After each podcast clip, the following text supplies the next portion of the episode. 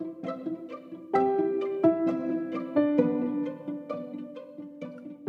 beabá da sustentabilidade.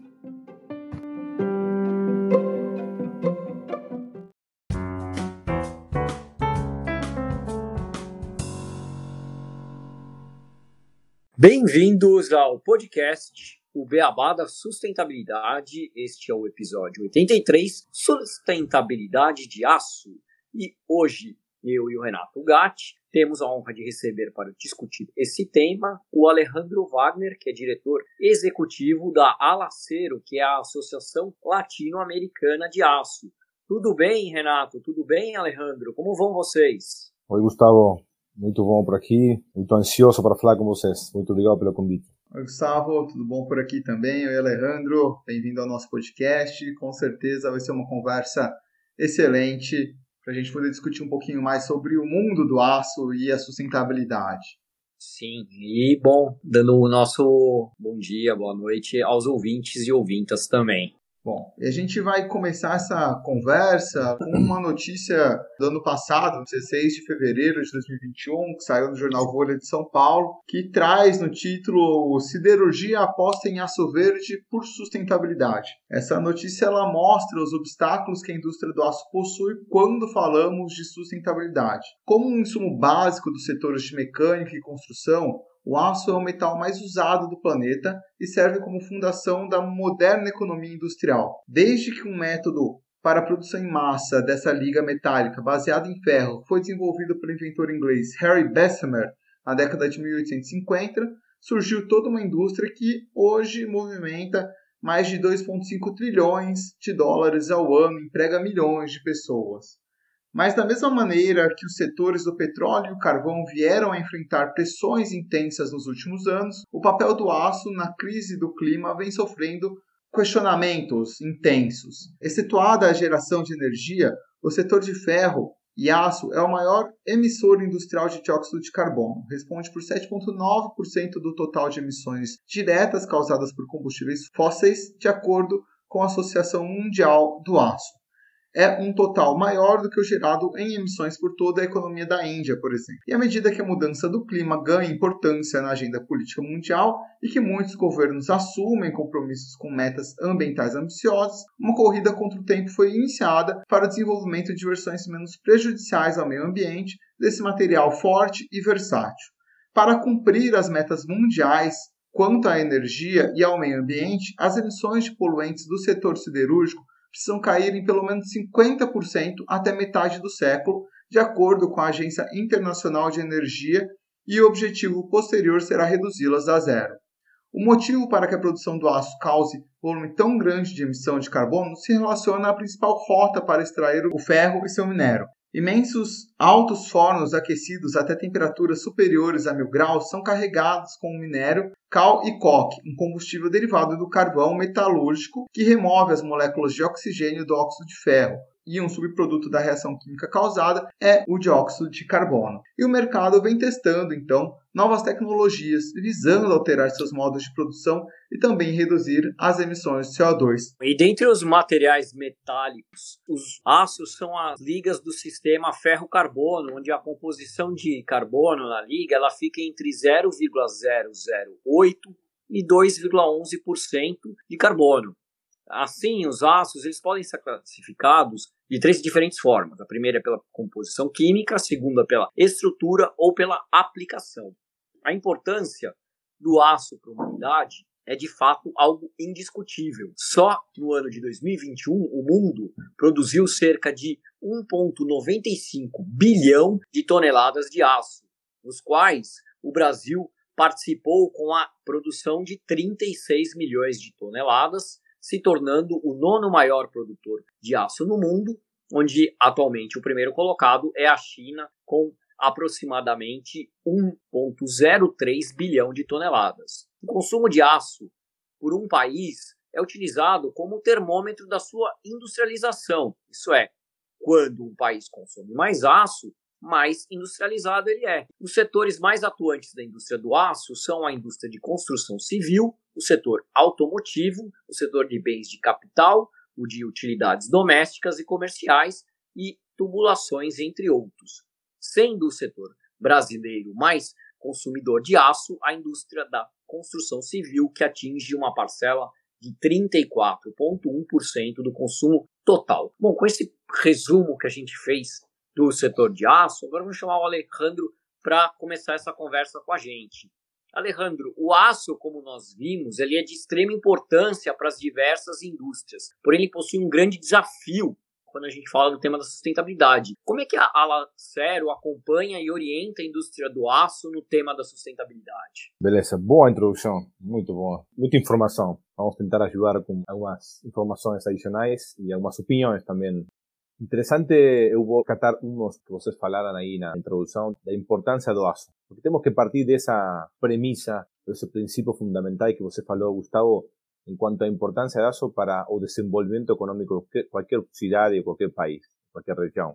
Só una información adicional, você mide o consumo de ASO per cápita para hacer una comparación con otros países, otras regiones. O mundo todo hoy está consumiendo aproximadamente unas 200 y algo más de toneladas per cápita, o mundo. Latinoamérica está perto de 100 toneladas per cápita. O mundo desenvolvido, si la gente toma Europa, por ejemplo, se está consumiendo 300 toneladas de aso per cápita y a China produce a mitad de aso, un billón de toneladas aproximadamente, 50% de la producción mundial, y él consume per cápita 600 toneladas de aso. Entonces, ahí ya você puede acreditar o que você falou, la importancia do aso como indicador del desenvolvimiento económico. Latinoamérica, 100, Brasil, 110 aproximadamente, Europa 300, tres veces más.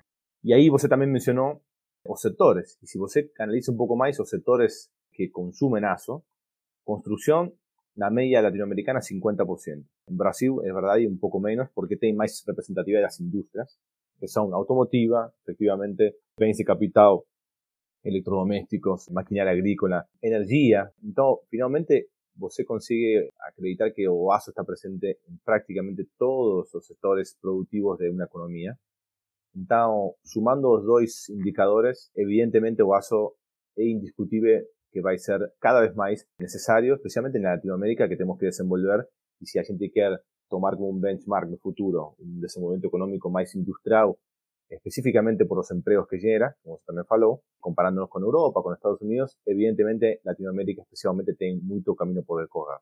Agora, não podemos fazer esse caminho de qualquer jeito.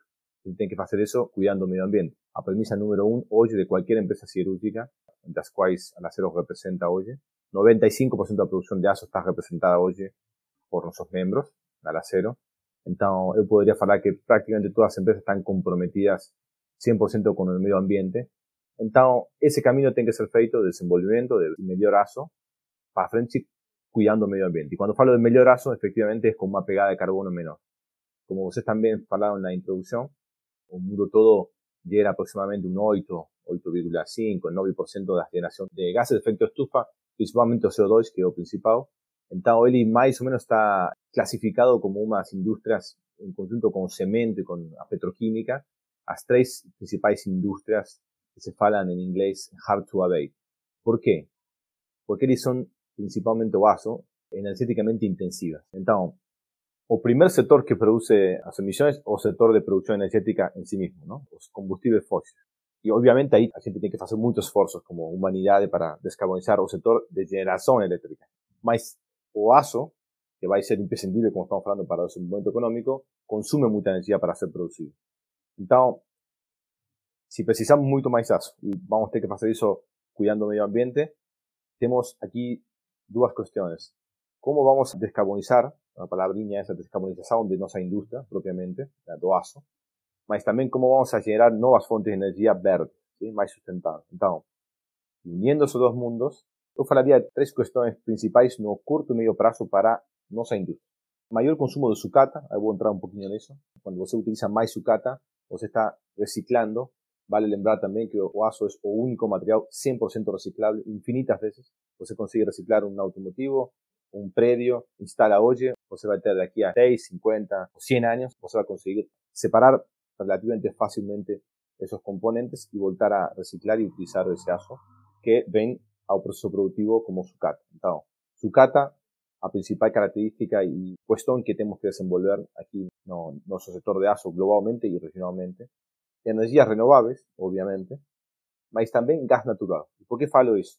Siempre hay varios estudios que demuestran que las energías renovables están creciendo exponencialmente en el mundo, en la región también. De fato, ahora vamos un poquito más de las ventajas que tenemos aquí en la región.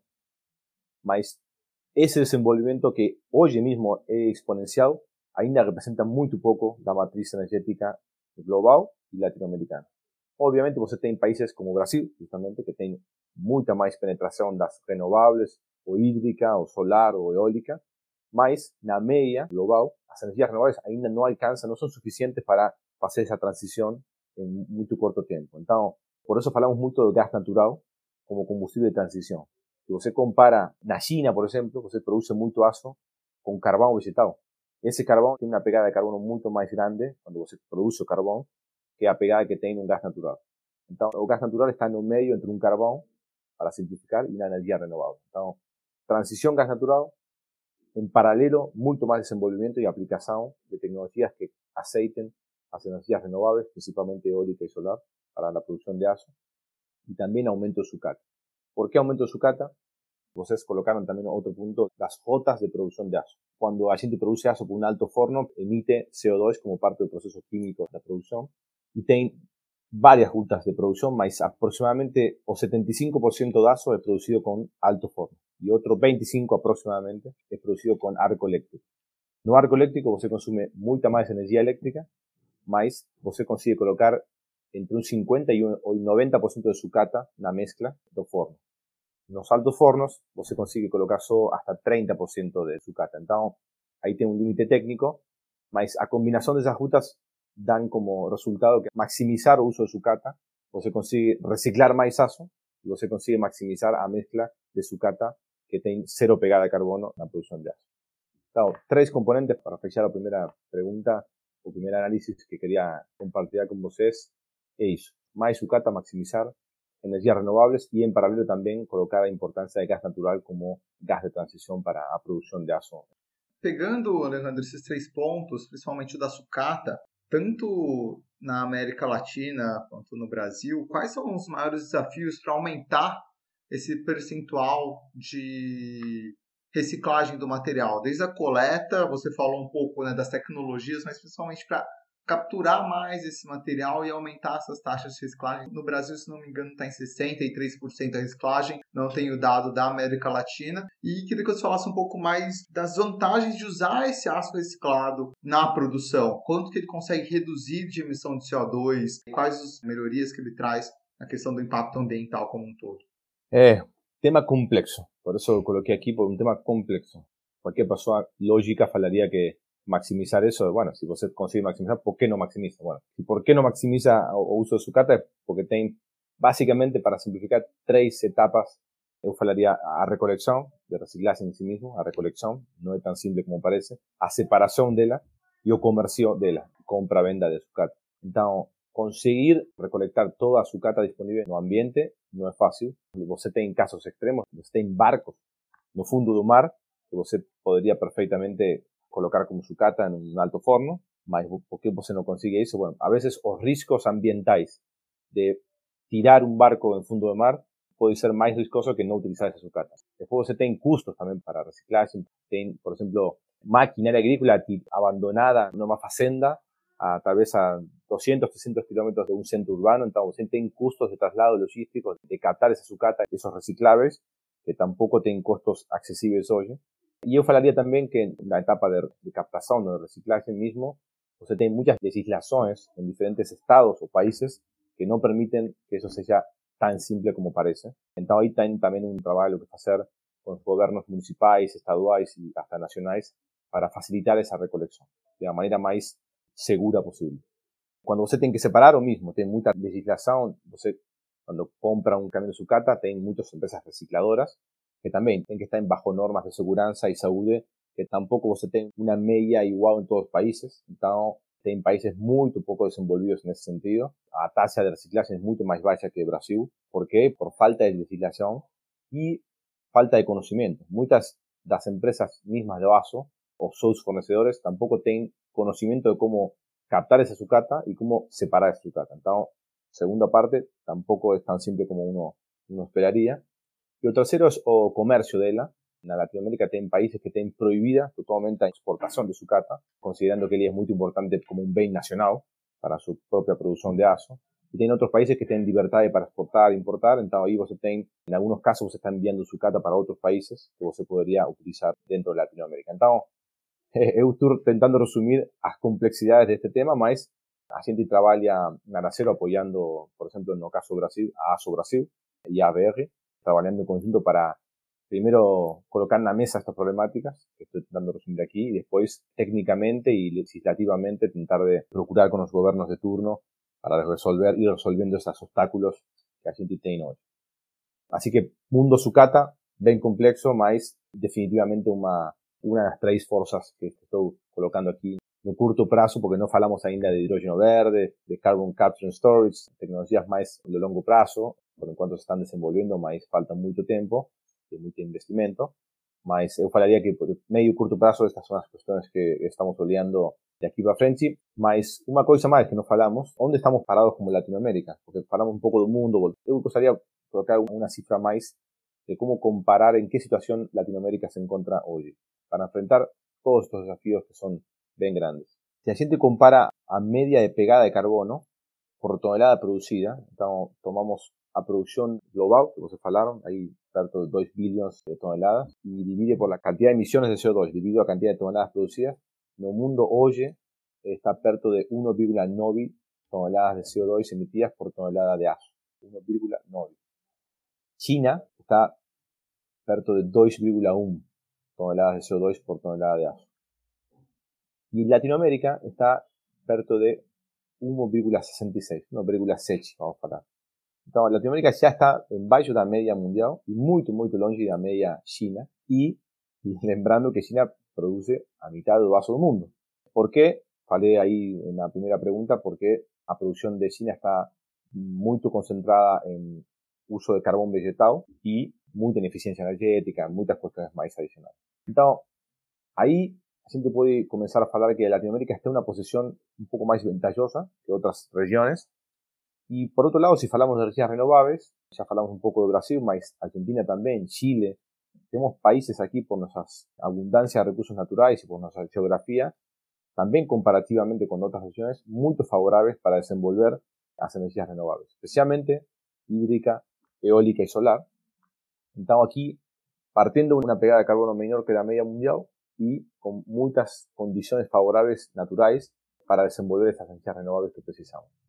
Entonces, el gusto colocar esto en dimensión, porque siempre al acero falamos muchas veces que la gente tiene una oportunidad de desenvolver. Lembran la cifra de consumo de aso per cápita. Si la gente quiere pasar de 100 toneladas de aso per cápita para, vamos a hablar, 200, duplicar una cifra de aquí para 20 años, imaginemos mas para ser un, de jeito sustentable, bueno, aquí tenemos condiciones. Entonces, inclusive, você hoje importa aço de China, que como falou Gustavo, afeita hoje muchos empleos, directa indirectamente, cuando la gente importa una tonelada de aso de China, está afeitando empleos, mas agora estamos afeitando o medio ambiente también. Porque eu falei 40% más de pegada de carbono o aso de China que de, de, de América. Entonces, vamos fechar todos los indicadores. Queremos duplicar el consumo per cápita, abastecer más sectores, desenvolvimiento económico, industria, más produciendo más localmente, esto es importante, con menor pegada de carbono. Sería un círculo virtuoso perfecto y por en cuanto también una oportunidad de, de investimento, de, de, desenvolvimiento económico, de empleos que tenemos aquí en la mesa. Ahora, ¿por qué no está pasando eso? Bueno, siempre falamos dos o tres condiciones macro que, mm, son necesarias, imprescindibles, se precisa estabilidad económica y estabilidad política que gente lamentablemente no tiene casi nunca por 10 años seguidos. Entonces, probablemente, mm, obviamente tenga países más estables, menos estables, más hoy mismo estamos pasando por una inestabilidad política económica en Latinoamérica en peor situación por la pandemia, obviamente, por toda la cuestión de COVID y más también por los especiamentos de las cadenas de abastecimiento de la China, bueno, muchas cuestiones, y ahora la guerra, muchas cuestiones que no favorecen eso, más también a gente socinia aquí en Latinoamérica también está brigando permanentemente con estas mudanzas de políticas económicas, con reglas de juego que van mudando todos los años. Entonces, e a gente lograsse acomodar essas questões bem fundamentais, a oportunidade está na mesa. Isso é importante entender. Para a indústria de aço, que tem que baixar suas emissões, com certeza, mas vamos precisar aço para desenvolvernos.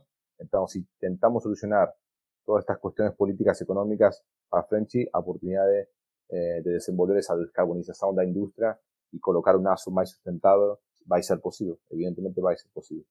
Bom, Alejandro, então, quando a gente começou a conversa, a gente falou um pouco em relação aos impactos também, em relação à produção no processo de extração de ferro. E a gente queria ver o que tem sido desenvolvido em relação à tecnologia para contornar essa questão. Você já falou muito do uso de energias mais limpas. O que pode ser mostrado nesse horizonte que você falou dos próximos 20 anos de novidade que vai mudar bastante essa maneira de fazer essa extração mineral?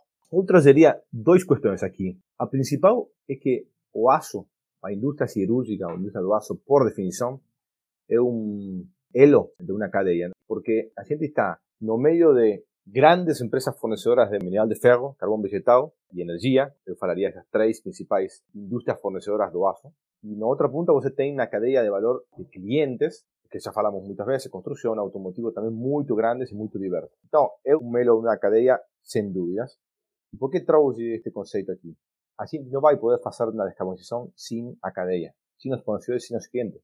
Então, quando falamos de fazer uma descarbonização, você seguramente conhece o escopo 1, escopo 2, escopo 3. A discussão está aí, são as cinzas dos escopos, porque a verdade é que todo é uma cadeia. Então, diferente vai ser talvez para uma indústria que já está mais perto do consumidor, então você já tem mais claro o escopo 1, 2, 3, mas a verdade é que para uma indústria tão grande, tão diversa, mas também tão no meio de uma cadeia como a indústria de aço, é chave discutir estas alianças estratégicas e acordos técnicos e comerciais com nossos fornecedores e com nossos clientes.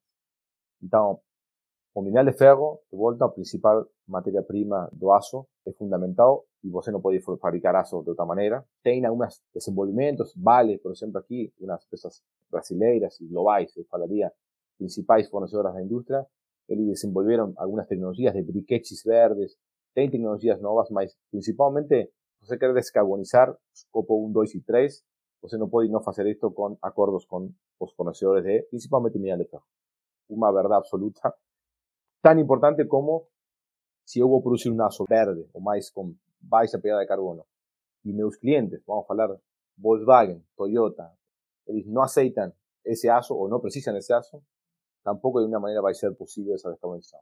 Primeiro conceito, então, esse conceito de cadeia, e então a gente já está vindo no mercado, Ternium, eles, Gerdau, Nita, los grandes productores de aço aquí eh, son nuestros miembros aquí en el acero, tienen ya no solo contratos asignados, mas también pesquisas y desenvolvimientos feitos con estos fornecedores y estos clientes. Eso está comenzando a acontecer, mas você precisa multiplicar eso para hacer esto de manera más rápida y efectiva. Las principales tecnologías que eu mencionei no começo, eu falaria de tres principais, hidrógeno verde, carbon capture y biomasa. ahí tiene una limitante, los árboles globalmente estoy hablando, tiene una limitante, ahí hay unos estudios que demuestran que pues, no va, tampoco podría hacer todo con biomasa, mas você consegue hacer algunas mudanzas con la combinación de las tres tecnologías. Básicamente para los ouvintes que están aquí escuchando, para no hacer mucho técnico, hidrógeno verde es básicamente conseguir hidrógeno, que você ya hoy en día consigue hidrógeno, mas consigue hidrógeno gris o preto, ¿no? Como se fala, por qué? Porque você produce hidrogênio, mas de fontes não renováveis, combustíveis fósseis. Então, quando você produz hidrogênio com carvão, como resultado final você tem hidrogênio, mas o hidrogênio que a pegada de carbono que você para produzir esse hidrogênio é mais grande que o que você vai economizar de pegada com o hidrogênio mesmo. Então, o hidrogênio verde vai ser quando ele pode ser conseguido com energias renováveis. Pero básicamente es una hidrólisis con una electrólisis y você obtiene como resultado energía y agua. Entonces, cero pegada de carbono. Mas para hacer eso, tem trillones de dólares de investimentos, mucha pesquisa, mas, vamos a decir ahí aberto o tema, es muy, muy legado. De fato, voy a aprovechar para convidar a todos que están escuchando para asistir a nuestro congreso en Andalacero que va a ser feito en México este año ahí vamos a discutir mucho y aprender mucho más de eso, mas hidrógeno verde definitivamente una solución de largo plazo que requiere muchos investimentos y muchas políticas para acelerar él. Carbon capture, como en inglés fala carbon capture, captura de carbono, básicamente es no baixo a emisión de carbono, mas capturo ele na saída das estufas ou que fora e posso reutilizar ele ou directamente colocar ele no, no no, no solo geológico e ele pode ficar lá. Já também tem pilotos, tem projetos de menor escala desenvolvendo-se em muitos lugares do mundo, principalmente na Europa. De fato, a gente na Nación está trabalhando com o BIDI, com o Banco Interamericano de Desenvolvimento, para ter de aqui a vamos a ver, dos, tres años, o primer piloto de descarbonización con alguna de estas tecnologías en Latinoamérica. Estamos estamos comenzando a desenvolver ese proyecto muy legal. Después podemos hablar un poquito más si você quer.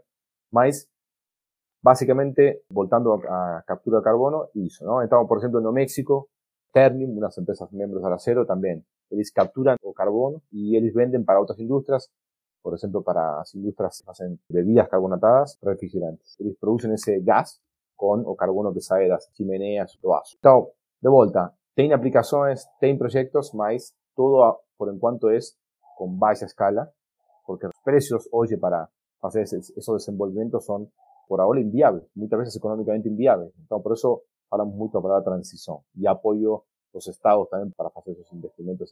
Então, bueno, essas seriam as três tecnologias principais quando falamos de longo prazo. Insisto, muchos proyectos en desenvolvimiento más aceleradamente en Europa, mas tomara que a gente possa acelerar nesses desenvolvimentos em Latinoamérica. E, Alejandro, uma coisa que fica forte para a gente fazer essa transição da pegada de carbono da indústria do aço é realmente também a questão da matriz elétrica. E hoje, você mesmo citou já anteriormente, o Brasil e outros países aqui da América Latina possuem uma matriz elétrica mais limpa, mais verde, fontes hídricas, solar, eólica, etc., que acaba se diferenciando principalmente do maior produtor, que é a China, que tem, e você citou até, né, uma pegada de carbono por habitante no consumo ali de produção maior do que a média do planeta e a gente tem uma pegada, inclusive, menor. Como que hoje nós podemos utilizar dessa vantagem para conseguir exportar mais esse produto, ganhar mais o mundo e, inclusive, ajudar né, todo o planeta a mudar um pouco as questões de pegada de carbono de toda uma indústria e ganhar com isso também, né? melhorar o desenvolvimento do nosso país com a entrada de mais riquezas, etc. É, e eu adicionaria que você falou muito da parte de cadeia, porque a gente, dentro da cadeia, a parte inicial da cadeia aqui é muito forte, né? Um dos maiores produtores do minério. E a gente não é um tão grande produtor do aço e acaba levando muito mais CO2 na cadeia pelo fato de levar todo esse minério para o outro lado do mundo para depois trazer de volta. Vocês trouxeram um tema muito importante aqui, Bueno, Oaso, além de ser una industria energéticamente intensiva, también tiene otra característica muy fundamental, que es un sector muy comerciable en el mundo. Você falaban ahí de exportación, exportación es casi un commodity, en que você tem eh, prácticamente las 2 billones de toneladas que un mundo produce, más o menos un 25%, 30% de ellas, 400, 500 millones de toneladas, ellas son exportadas o importadas por algún otro país. Entonces, Ahí va, como se faló, solo como ASO, sin contar o mineral de ferro, você está tradeando CO2. Y la verdad es que ambiente tanto faz. Si você, o ASO fue producido no Brasil o en Argentina, o va a ser consumido en un cargo en China o en India, o medio ambiente humo solo, siempre falamos, ¿no? Entonces, o ar humo solo. Entonces, ¿cómo hacer para maximizar eso? Bueno, una, yo falaría un tema más complejo de actualidad va a ser ese, y no solo para o para el mundo todo, para otros productos, más para tentar acotar a conversa, falando de ASO, você já tem aqui na mesa um tema muito importante que vai ser como vamos a colocar um preço para o carbono, como vamos a, a falar de um carbon tax, como se fala em inglês, e agora vocês vão começar a escutar o CBAM, em inglês, Carbon Border Adjustment Mechanism. Vou tentar explicar bem, porque é muito interessante, mas que fala a Europa? A Europa faz 20 anos, 25 anos que está tratando este tema, que já internamente en la región de europea y ya decidieran, muchos años atrás, colocar un precio para el carbón. O para la empresa o sector emisor de los gases, les tienen que pagar X por cada tonelada de aso que les emiten para OAR. Insisto, no solo ASO, son otros sectores también. Lo que pasó después de esos primeros años, lo que comenzó a pasar es que muchas empresas falan para sus gobiernos. Supuestamente a teoría de ese impuesto es para que você o paga o impuesto, o si você pagar impuesto, emite menos, tiene que bajar. Entonces tiene que investir en tecnologías o lo que sea necesario para bajar esa pega de carbono, entonces ahí pagar menos impuestos. Mas que comenzó a pasar en Europa fue que, en inglés, o carbon leakage sería empresas que falaban, espera, si vos te que pagar aquí X dólares o euros por mi producción, te voy a pegar a mi fábrica y voy a producir en China. Porque en la China no miden eso. Entonces no paga nada en China. Entonces voy a producirla y voy a traer ese ASO producido con una pegada de carbono X, Epsilon, voy a traer ese ASO para Europa y ahí voy a fabricar los carros. Ejemplo básico, ¿no? Entonces los gobiernos comenzaron a dar otro concepto que fue los allowances.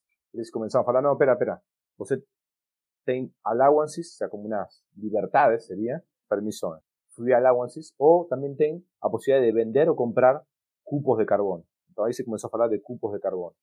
Entonces, las industrias comenzaron, o empresas comenzaron a vender entre ellas los cupos de carbono. Entonces ellos comenzaron a tradear o carbono. Entonces tiene un mercado de carbono.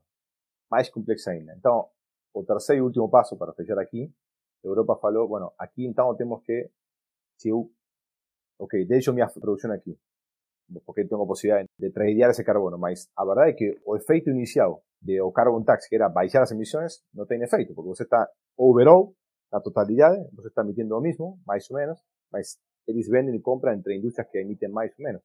Y si usted coloca eso contra otras regiones, ahí Europa comenzó a hablar, espera, precisamos o CBAM, o Carbon Border Adjustment Mechanism. Es un mecanismo de ajuste de carbono en la frontera la frontera entre Europa y otros países. Entonces, ¿cómo hacemos para exportar más? Por ejemplo, Europa o Estados Unidos. Discusión que va a vivir ahora, esto, este CBAM está en discusión en el Parlamento Europeo con alta probabilidad de ser aceitado. Ahora, a guerra o conflicto bélico en Rusia y Ucrania eh, todo y demoró todo, más probablemente va a avanzar tarde o temprano. Entonces, la gente va a tener, cuando eso sea aceitado y colocado en Europa, posiblemente Estados Unidos o otras regiones van a colocar las mismas reglas. Entonces, para entrar a una región, va a tener que pagar un ajuste de precio en frontera. Entonces, si vos emite X y emito X menos 20%, vos tenés que pagar 20% más para igualar a pegada de carbono con un impuesto. Ese sería un mundo ideal. Mas esa pregunta que hago es, ¿cómo se va a medir? O que una empresa emitió de carbono en Argentina o en Brasil para comparar él de la misma manera, la misma medición, copo 1, 2 y 3, en Europa para poder comparar. Entonces, conclusión, tema muy complejo.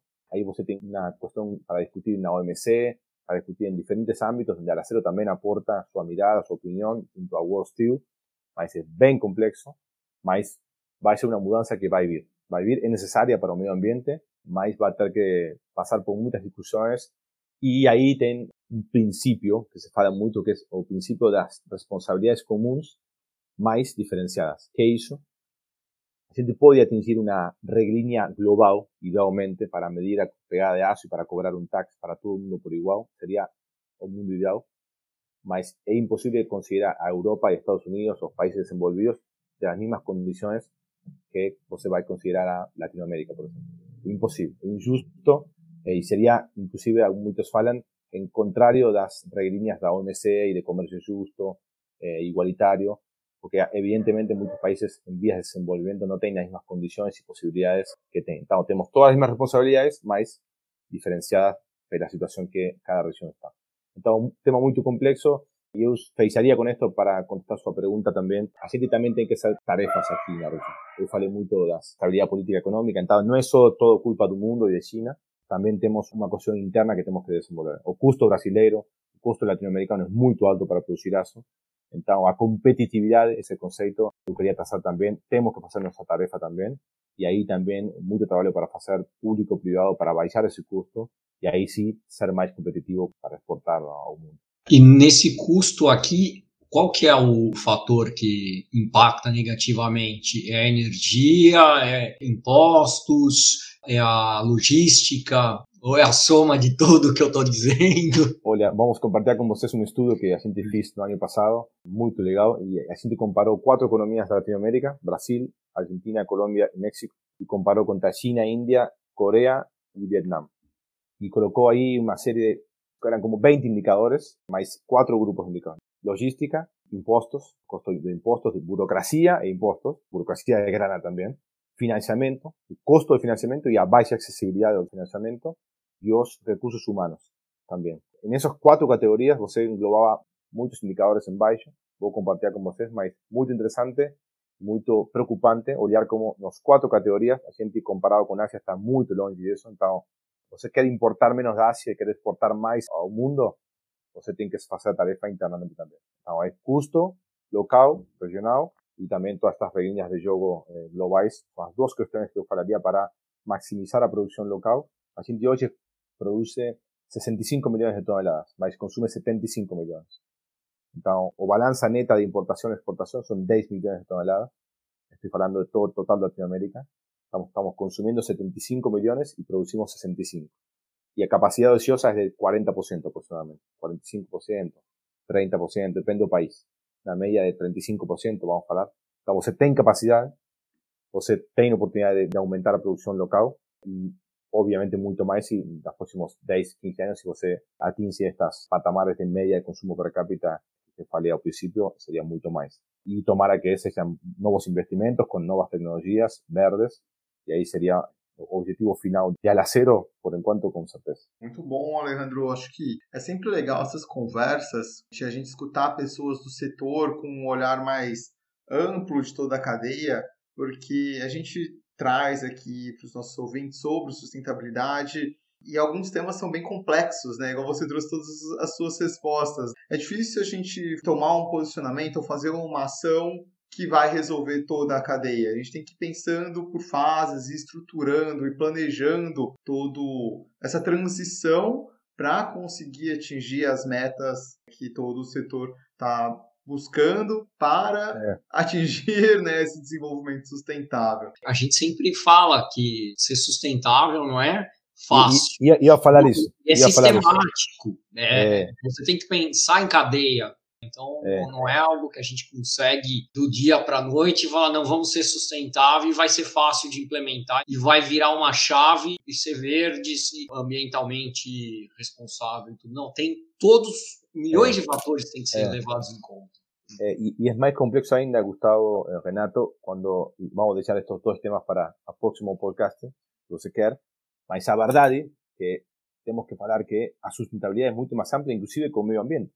Sí, sí. se define como las personas y a gobernanza. Entonces, pasar un mazo sustentable para nosotros no es solo cuidar el medio ambiente, que es muy importante, pero también cuidar las personas, las personas no medio, que es mucho más complejo ainda. Tenemos temas de seguridad, de bienestar, de diversidad, de, cuidar, temas complejos, por eso para el próximo podcast. Y a gobernanza, es hacer eso cuidando el medio ambiente, producir eso de manera productiva, competitiva, cuidando a las personas, cuidando el medio ambiente y con la gobernanza, que es el tema más complejo ainda, que es con ética y transparencia. Vamos a decir ahí abierto, mas es mucho más complejo cuando ustedes que hablan mucho de sustentabilidad y sus oyentes seguramente estén resonando estos conceptos. Entonces, hoy hablamos mucho, prácticamente todo del medio ambiente, mas para la industria de datos que tiene 1.3 millones de personas empregadas en la región, você no puede no hablar de las personas, una, una industria que en altura, grandes máquinas, você precisa las personas, de seguridad, entonces para a próxima vamos falar muito mais disso também. Sim. E vocês, como uma entidade né, de classe, vocês conseguem dar um direcionamento maior. O dia a dia cada empresa vai fazer, né, mas vocês podem auxiliar as entidades assim, ah, ó, é, esse é o caminho em relação à governança, em relação é, ao ambiente, a pessoas. É, melhores práticas, a gente coloca as melhores práticas do mundo, a gente participa em muitos fóruns mundiais, em World Steel, então a gente consegue aí trazer as melhores práticas entre nós nuestros miembros y también otros miembros externos. Entonces, bueno, mucha cosa está aconteciendo. Pero bueno, la mudanza está, ya comenzó, así que ahora tenemos que trabajar todos juntos y intentar acelerar esa mudança. Agora, vuelta atrás no temos, agora a questão é quando. Vai acontecer esse timing. Que bom saber que toda a indústria está se movendo, Alejandro. Muito bacana escutar você. Então, podemos ir às nossas curiosidades do episódio, Gustavo.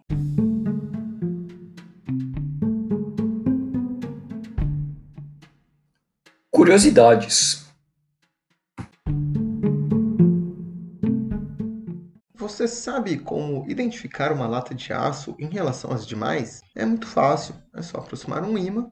Se ele atrair a lata, ela é de aço. Inclusive, esta é uma das principais formas de se separar o aço no processo de reciclagem de outros materiais, conhecido também como separação magnética, é um método de separação de materiais, mais especificamente para a separação de materiais ferromagnéticos, como é o caso do aço. Utilizando um ímã para separação em pequena escala ou um eletroímã para larga escala, é possível separar a substância magnética do resto dos materiais. Esse processo de separação é muito utilizado na área de processamentos de minérios para concentração e ou purificação de muitas substâncias minerais, possibilitando também separar resíduos de objetos de metais que serão reciclados. O uso do eletroímã é empregado de forma segura em usinas, indústrias, ferros velhos e etc. E é o que acontece na separação das latas de aço das demais embalagens para destinação para reciclagem. O aço é o material mais reciclado do mundo. São mais de 385 milhões de toneladas recicladas no planeta por ano. Só no Brasil, cerca de 200 mil toneladas de latas de aço pós-consumo retornam para o processo de reciclagem e mais de 9 milhões de toneladas de aço pós-consumo são transformadas em novos aços. Isso corresponde a cerca de 47% do total das latas de aço consumidas no nosso país. Na Europa, países como Alemanha e Bélgica reciclam mais de 90% de todas as latas de aço.